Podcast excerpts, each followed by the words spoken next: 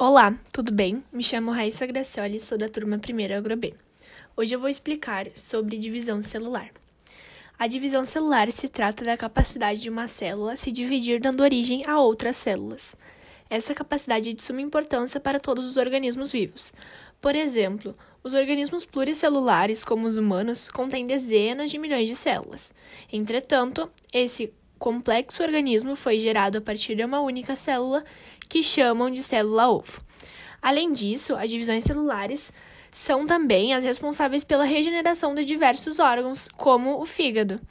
Com relação aos organismos unicelulares, esse processo de gerar outras células também se mostra fundamental para a geração e o crescimento de uma colônia. A divisão celular não é um processo que ocorre do nada e por acaso. Esse processo é estimulado, interrompido e controlado por fatores genéticos e pela sinalização química de diversas substâncias. Isso quer dizer que a frequência, quando e como vai ocorrer depende da espécie que pertence à célula. Ao saber que existem dois grupos de células chamadas somáticas e sexuais, Bom, as somáticas, que são a maior parte das células do corpo e nos humanos possuem 23 pares de cromossomos, totalizando 46, elas são as células que compõem os órgãos, como fígado, pulmão, coração e entre outros. E as sexuais, esse tipo celular possui 23 cromossomos, metade dos presentes nas células somáticas, no caso. Esse grupo celular se trata dos gametas, que em geral são os responsáveis pela existência da reprodução sexuada. É bastante razoável pensar que elas não são geradas da mesma forma, e isso realmente é o que acontece. As células podem se dividir de duas formas distintas, pela mitose ou pela meiose. Ambos são eventos complexos em que uma célula dá origem a outras, mas existem várias diferenças entre eles. A mitose é uma etapa na qual as células eucarióticas dividem seus cromossomos entre duas células menores do corpo. É dividido em quatro fases: prófase, metáfase, anáfase e telófase. É uma das fases do processo de divisão celular, ou seja, se trata de uma célula denominada célula-mãe, que dá origem a duas outras células, que chamam células filhas. A principal característica da mitose é que as células filhas possuem o mesmo número de cromossomos que da célula-mãe. Além disso, não ocorre recombinação genética durante o processo. Então, as células filhas se tratam como se fossem cópias da célula mãe.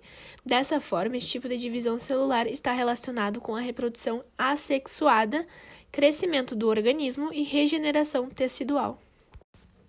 Já a meiose é diferente. Embora também se trate de uma sequência de eventos, na meiose, a célula-mãe dá origem a quatro outras células. A característica principal é que essas quatro células geradas contêm apenas metade dos cromossomos da progenitora. Assim, a meiose se relaciona com a formação dos gametas e com a reprodução sexuada. Enfim, a divisão celular é um processo importantíssimo relacionado com o crescimento do organismo, reparo de lesões e manutenção da estrutura do indivíduo, além de ser fundamental na reprodução e perpetuação da espécie. Porém, às vezes surgem algumas dúvidas. Por exemplo, qual a função da divisão celular? O processo de divisão celular é responsável pela reprodução das células e apresenta diversas funções no organismo, como originar um novo indivíduo e renovar células mortas.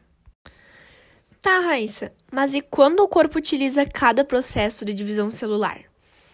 Bom, existem dois tipos de divisão celular, mitose e meiose, como eu havia falado anteriormente, certo? Por exemplo, a mitose é o processo de fazer novas células do corpo. O outro tipo de divisão celular é a meiose. Assegura que os seres humanos têm o mesmo número de cromossomos em cada geração. E em quais processos do corpo a mitose é importante? A mitose é um processo de divisão celular que apresenta grande importância para os organismos.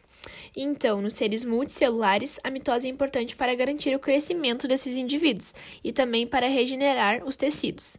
Nos unicelulares, a mitose tem a importante função de garantir a reprodução assexuada. Mas por que a mitose foi dividida em fases e quais são elas?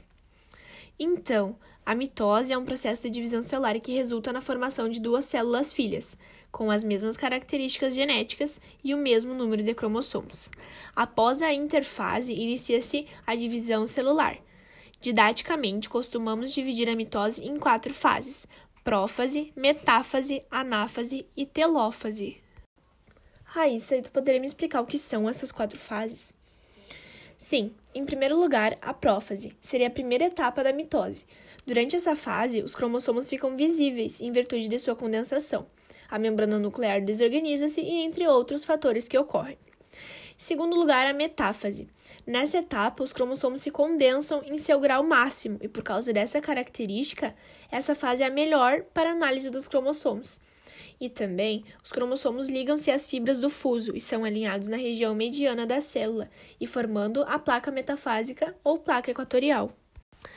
Em terceiro lugar, vem a anáfase. Ocorre o rompimento dos centrômeros e as cromatídeos migram para os polos das células em virtude do encurtamento das fibras do fuso.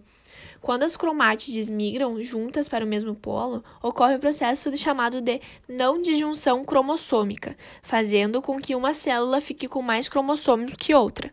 Essa fase finaliza-se quando os cromossomos filhos atingem os polos.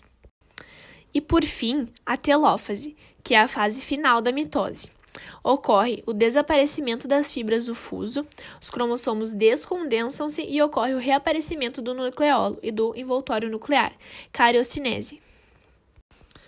E esse foi o meu conhecimento sobre divisão celular. Espero ter gostado e entendido. Beijos!